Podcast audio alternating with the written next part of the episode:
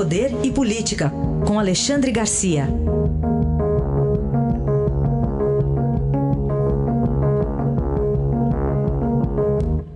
Alexandre, bom dia. Bom dia, Raíssa. Bom dia, Carolina. Olá, bom dia.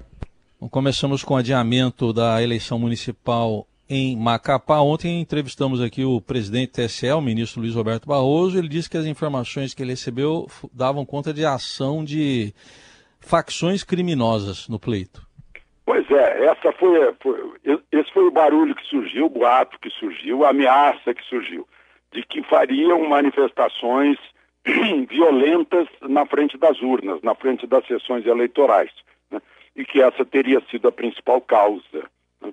Porque a, o, o, que se comenta lá, e eu acompanho o noticiário normalmente lá de, de Macapá, através de jornais eh, digitais que me mandam, né, é que despencou o irmão do Alcolumbre, que era candidato a prefeito, o Josiel. Despencou nas pesquisas e, por coincidência, adiou-se a eleição, adiou-se sine die, né? Uh, não é a questão de eletricidade, porque uma, uh, Macapá tem muita luz, né? uh, a linha do Equador passa em cima de Macapá, portanto os dias de Macapá são, são bem longos. segundo lugar, todas as urnas, as urnas eletrônicas, têm bateria acoplada. Além disso, a Justiça Eleitoral mandou mais de mil baterias extras para lá. Né? Uh, então, é só Macapá e no interior não há problema? Não. Parece que essa ameaça se restringe a Macapá. O Tribunal uh, Superior Eleitoral, aqui em Brasília, ontem decidiu, com base nos dados enviados pela Justiça Eleitoral uh, lá do Amapá.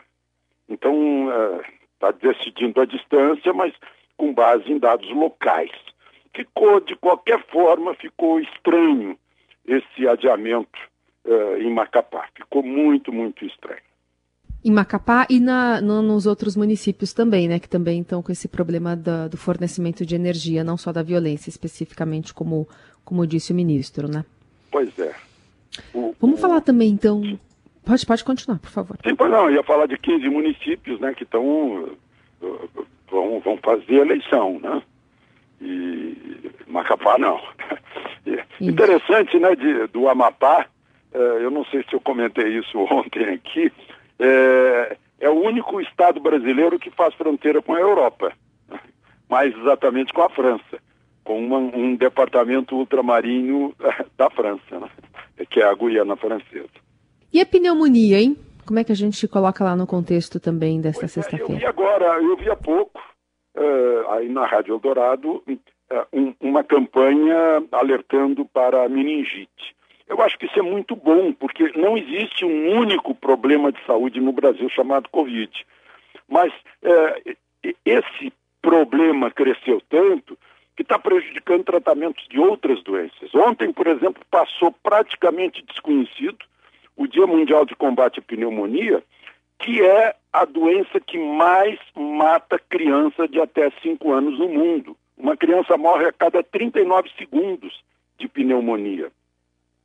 Aqui no Brasil, a gente teve, uh, até agosto, 418 mil internações por causa de pneumonia. Houve, de 16 de março para cá, segundo os cartórios, 112.581 mortes por pneumonia. Né? pega criança e, e pega idoso também. Então, é, parece que é, é, é preciso olhar também as outras doenças. Pneumonia é evitável. Com vacina se evita a pneumonia nas crianças. Né? E as pessoas ficaram com medo de sair de casa para vacinar seus filhos. A, a, cobertura de vacina, segundo o Ministério da Saúde, está muito, muito aquém eh, da, da expectativa, está abaixo da metade. Então tem muita criança exposta a muita doença que, que pode ser evitada com vacina, mas o medo em relação à Covid está evitando esse tratamento. Este foi Alexandre Garcia, que participa de segunda a sexta aqui do Jornal Dourado. Bom fim de semana. Aproveitem o fim de semana.